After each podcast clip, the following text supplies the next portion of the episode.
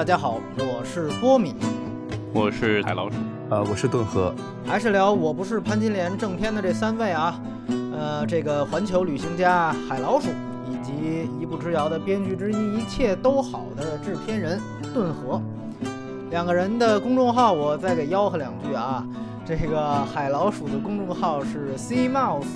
海洋和老鼠这两个单词，顿河的公众号呢是顿的河，其实就是顿河两个字中间加个的，就像那个钢的琴一样的意思啊。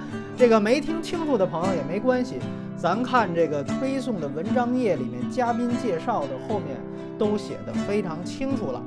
那么今天马后炮的话题呢是这个之前的这个冯小刚大战万达，其实啊。这真的算是绝对意义上的马后炮了，因为这事儿发生的，至少得有起码一个星期了吧，是吧？哎，当时呢发生这事儿的时候，其实我还没回来，然后，呃，当时好多朋友就留言说啊，说这个你无论如何这事儿值得聊一期啊什么的。我确实呢当时也也关注了一下，呃，感觉确实有话题性啊，然后呢也有热点。呃，如果呢，当时我要是在国内的话，这个真的肯定估计第二天这节目也就也就出了，聊也就聊了。但当时确实是没有办法，客观原因。所以想了半天，但是最后想了半天，就是觉得那反正我们这反派影评这正片也才是刚刚聊的，这我不是潘金莲嘛，对吧？呃，要不然呢，这事儿干脆也就跟两位一块儿聊了就得了。呃，可以说呢，反正也已经应该说没有什么时效性可言了啊，也可能聊不出什么太深的东西，就算纯当满足一下各位听友的这个什么八卦心理吧，啊，没话找话。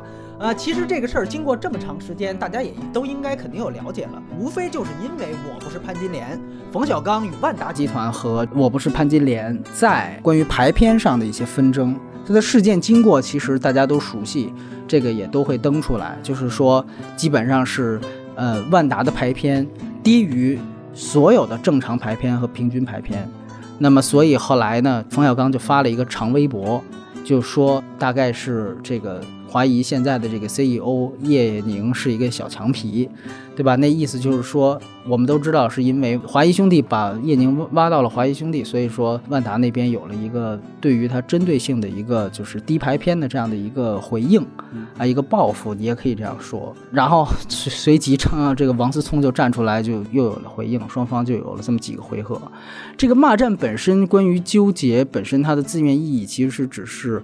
一个八卦的话题，但其实好像它背后有一些行业的事情。当然，我一下子先想到顿河海老鼠，可能对这个更多是一个局外人看法。我不知道顿河对这件事情是怎么看的。对对对，我个人觉得其实都是规则上的正常行为，要么就去改变规则本身。如果说是商业行为，并没有说要反垄断啊或者什么之类的话，我觉得各家排片真的是各家排片的自由。你当然觉得这背后有它作为。这个集团利益作为自己的其他的一个考量，但我觉得就存在在事实层面上，他如果只给你排这么多，他甚至不排你，我觉得这都都是他的企业行为吧，这是我的一个。当然，我觉得作为一个导演。他对自己的作品没有被不能叫公正吧，没有被他觉得应该有的一个待遇，我觉得他有这个看法也正常。当然了，具体到公关策略上是不是有更好的一个办法，我觉得这是另论的事情。我自己对这件事情其实真的没有那么关心。我觉得说到底，一个作品最后在市场上的表现如何？我觉得还是跟这个作品本身相关。就这个作品，如果艺术性够高的话，它会在奖项上有所斩获。就像不管大家怎么去评价，我觉得这部作品还是完成度很高的。这也是各种声音都有啊。我觉得它能够得到塞巴斯蒂安电影节的肯定，能够入围到金马奖的肯定。我觉得在一个艺术价值层面上，我觉得这部作品确实还是冯小刚导演众多作品中完成度非常好的一部片子。那你说到商业性？题材、画幅、内容，我觉得它真的都不是一个商业性那么强的一个电影。我觉得这样一个票房其实也是正常的。回到最后的一个根本来讲的话，我们也好像看到有文章算过，因为万达只占到百分之十三吧，然后它从百分之四十降到百分之十左右，对吧？然后它贡献的这个票房有可能的损失算上去的话，也不会为这个电影整个的票房再增加多少。就是这样算来算去，整体票房可能损失了百分之五左右，应该这个数字没有那么夸张，就是这件事情对实际票房的损失不会那么大，这是我的一个意见啊。呃，海老鼠怎么看这件事？哦，我不知道这个百分之五是对怀疑兄弟这样一个算得上重大吗？我觉得当然上市公司还挺大，对，我觉得是挺大。然后我觉得但王思聪说的没错啊，就是说谁都不会跟钱过不去，但我觉得这是有点过不去啊，因为他再怎么放在这个档期里面，把其他的都往后推了，他就是一个挺能捞点钱的，虽然它是个艺术属性的东西。刚才波米也说了，他的预期是五点几亿，五亿，他是五亿保底，五亿保底。你看看现在现在成为这个了，虽然万达不这样做，可他可能也到不了，但我觉得心理上制造的一些伤害还是存在了。然后这个事情呢，我最早看的是钱德勒，他说的是把它叫做小强皮。然后如果我是叶宁，我会怎么想啊？这个事情我我不知道，你们谁有叶宁的朋友，请问谁会看过他的微博？他的回应我真的很关心，被羞辱成这样 啊，让他人家在圈子里怎么混呢？啊，其实这个事儿确实是很有意思。呃，我我还记得两个人的这个骂战的细节，因为当时我还没回来，我都是通过大家转述和像你说的，就是一些朋友圈里朋友写的专栏的标题。我记得当时是两个人有回应，就是当时王思聪回应的那条是获得大家盛赞，嗯，就觉得这次我们还是站在他这一边什么的。但是他的那条微博里边，可能唯一一个问题是什么呢？他就说这个你们。华谊无视竞业条款还是竞业协议？然后他把“竞业”这两个字啊，应该是竞争的“竞”，他写成了爱岗敬业的“敬”。对，哎，这事儿让冯小刚给逮着了。冯小刚回应的时候，就在那儿，就等于算是扮装孙子吧，就是啊。什么还有敬业条款呢？就是爱岗敬业还需要签条款，然后就一一摆出一副那种六爷教育李易峰的那种姿态，就是你啊，你还小，你还提这个呢，跟我就这个那个的，呃，所以我当时我在海外看就完全当个八卦看，呃，说句粗俗点话，我就感觉这就是文盲骂傻逼的感觉，你明白吗？就是这双方就是干嘛呢？这两边，但是呢，呃，因为确实是我很好奇，后来再回去复盘这个事情。我觉得其实背后还是有一些行业意义，呃，我才会去觉得这事儿还值得一聊。我挺好奇的是，我不知道你们两个人是不是也有这样的看法？就确实是不是当初王思聪刚刚回应这话的时候，是不是好像大部分人其实都是对于冯小刚是一个反感的姿态，或者说起码都是站在王思聪或者万达这一边的？你觉得这样的一个现象是为什么？我其实很好奇，我真的不明白。我不是在抛问题，对对对。啊，我我觉得那篇文章写的不好，这是最大的问题。直话直说了，就是就是那个冯小刚的那篇是吧？对啊，咱们这么话话聊吧，咱们其实一个一个公认的一，我觉得就影片本身其实没有对李雪莲投入那么深厚的感情，对吧？对他已经有否深的讽刺在了。第二件事情是李雪莲这个，如果作为串珠子的人来讲，他的行为逻辑，包括他在事实上的法理上也是不合理的。就这两件事情来讲的话，他不具备你作为把自己放在他这个人物上做映射的一个合理性和，对，也不是一个非常有效的一个行为。这是其一了。其二呢，就是这个内容本身来讲，就打蛇没打到七寸上吧。这样的话，在舆论的制高点上，确实是。确实是有，就是丧失了制高点吧。我确实觉得，就这件事情而言，我觉得是一个商业秩序对抗一个个人情感的事情。我从同理心来讲的话，我是觉得我会支持冯小刚导演的，因为我觉得，对，因为我觉得，对，因为我是这么感觉的。我是觉得，呃，人其实，在秩序面前还是挺挺无力的。当然，你可以说，我也听到有说是把后面的其他赶跑了或者什么之类的。我觉得，当然了，他也有既得利益里面嘛，他已经有票房，有其他的这个电商来帮。帮他占据了这个，对对对，嗯，对，在其他的院线上其实已经是一个高排片了，但我觉得这个百分之十确实就这一个院线这一个具体行为上，确实是两个商业体的这个竞争，让个体蒙受了一些损失，所以我觉得在这件事情上，其实很容易站到呃小高导演的这一边来。从吃瓜群众而言啊，确实可能我觉得在那篇文章本身。有一点大减分吧？哎，我不知道这个问题是不是恰当啊？顿河，就是因为你也是一个从业者，就是我很好奇，万一有一天你也遇到了这样的事情或类似的危机公关。呃，那你会选择怎么做呢？就是那你不写文章或者忍气吞声，还是怎么样？对，不，我觉得这件事情肯定要对公众有一个告知吧。就纯粹从技巧上来讲，我当然觉得这也是一个一个话题了。更多的人是因为这个件事情知道了这部电影。其次，我觉得现在是一个大家都有表达机会的一个社会嘛，并没有谁控制了。所有的这个舆论渠道，所以我觉得有自己的道理的地方就应该据理力争。只是我觉得在赢得支持的这个技巧上，是有待商榷。这是我的我的观点啊。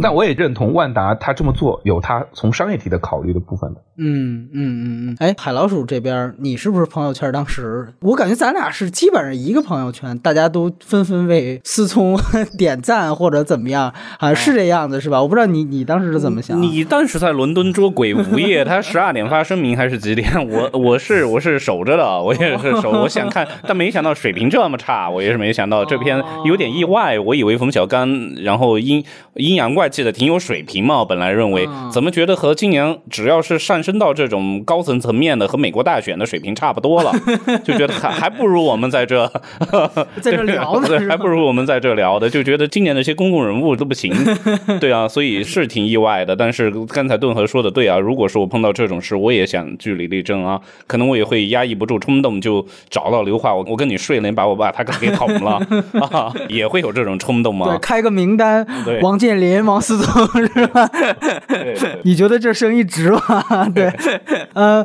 我我是觉得，就是这个事儿还有另外一个问题，就是我发现一出现这种事情，总是有另外一派啊，不知王、不支持王的，也不支冯的，他们属于就是超理性派，就是炒作，这是典型炒作呀，又炒作。你看这俩人又裹一块骗钱呢，就是我发现这一派有哪个事儿都有。那我觉得这其实本身也是一个文化现象，你不觉得吗？我我不知道你你海老鼠怎么想这事，是确实有这么一派吧？就是啊，这一派现在不知道了，现在我就觉得因为。我最近不知道是工作效率高了还是什么的，我经常刷微博，什么事我都去刷，就是什么从林丹到什么我都要刷，说林丹炒作的不都有？林丹拿什么炒嘛？然后最近那个日本留学女生遇害，江哥我也在那刷，也是说他妈妈啊怎么样的，所以所以这一派人确实挺讨打的，就觉得 啊，呃，我不清楚，就像顿河，你们如果是业内人士，真遇上一个这样的事情，就被人说炒作或者怎么样，这个是一个什么感受？或者说确实是不是？有业内的人士真的会有类似的炒作行为，或者也不介意他把它给弄大。就我很好奇，对，嗯，我觉得作为当事人来讲的话，你如果被怕人说，就不要在娱乐这个风口浪尖的行业混了。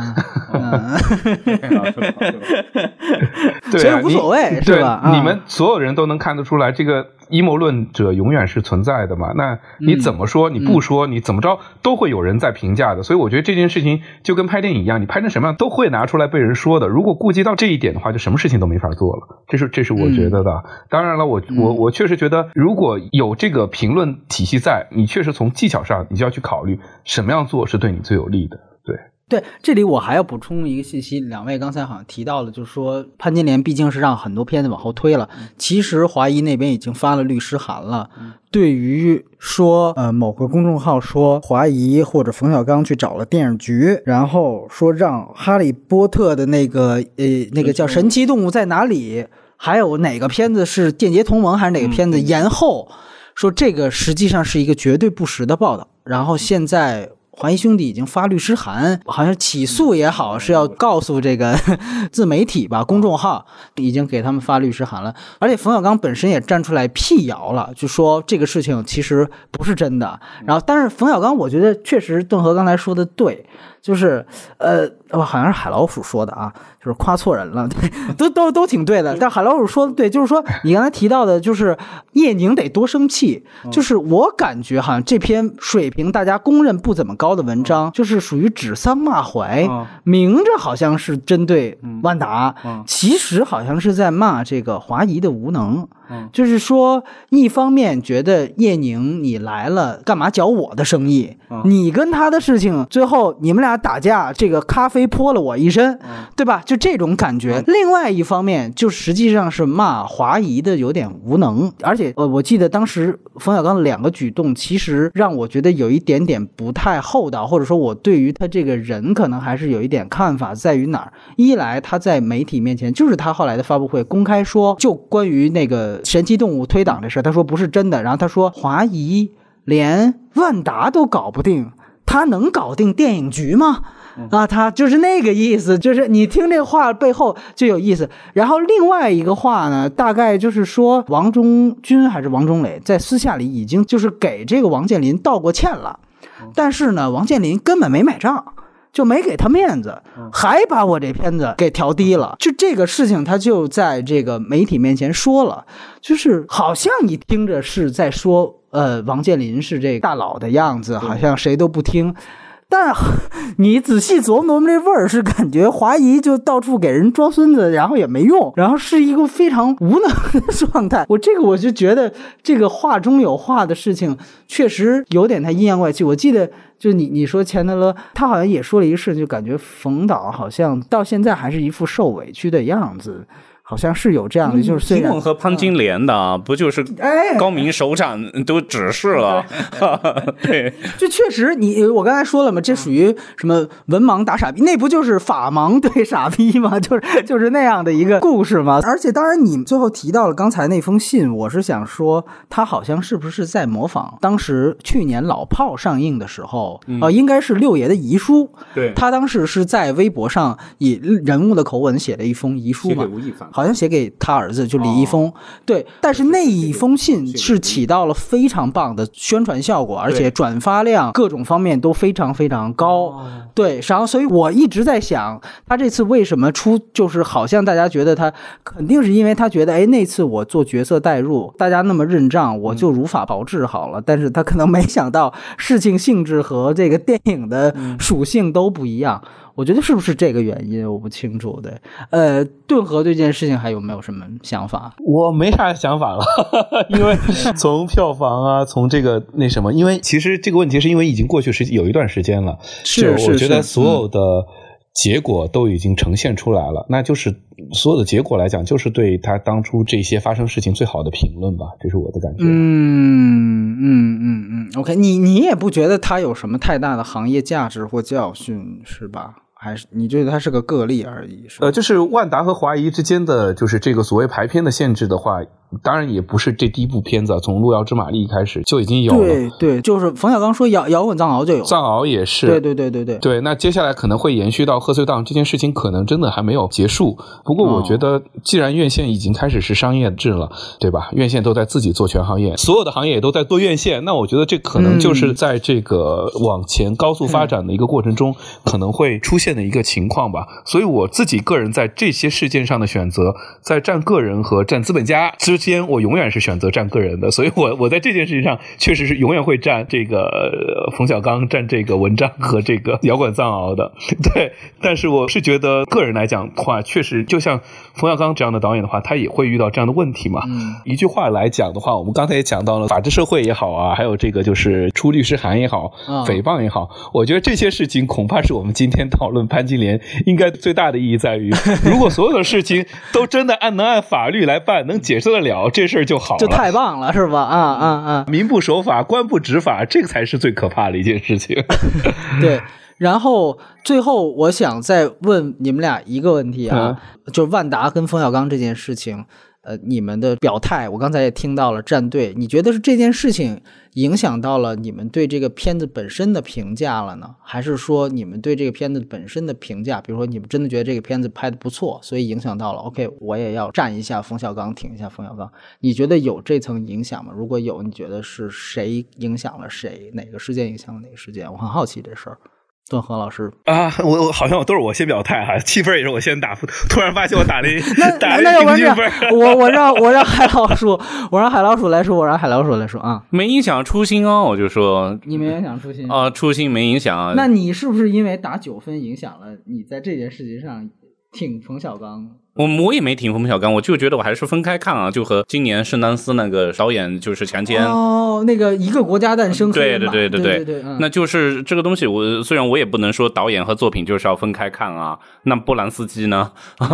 以前我会有影响，对于导演的个人的人品和作品的关系，我觉得我现在越来越能分开看了。但其实你知道，李安其实是一个正向的影响，就是由于他为人很谦和，所以大家哪怕就他拍砸了，然后就也会觉得这个很棒啊，然后他很用心啊，心疼。啊。那是对，心疼。哎，我靠，这话就不是我，我是说所有的人都在主动心疼。我觉得这事也挺逗的，对对对对对对对，赶快赶快，何老师也心疼一下冯小刚。你到底是因为心疼冯小刚，所以支持了他的潘金莲，还是因为支持他潘金莲心疼了冯小刚？来来来，没有没有，我首先觉得作品和本人当然得区分开来哈，得分得分开来，就是个人言行影响到作品判断。我觉得你用他的是不是这样的初心啊，是他们这样的心思再来判断他作品，我觉得这没意思。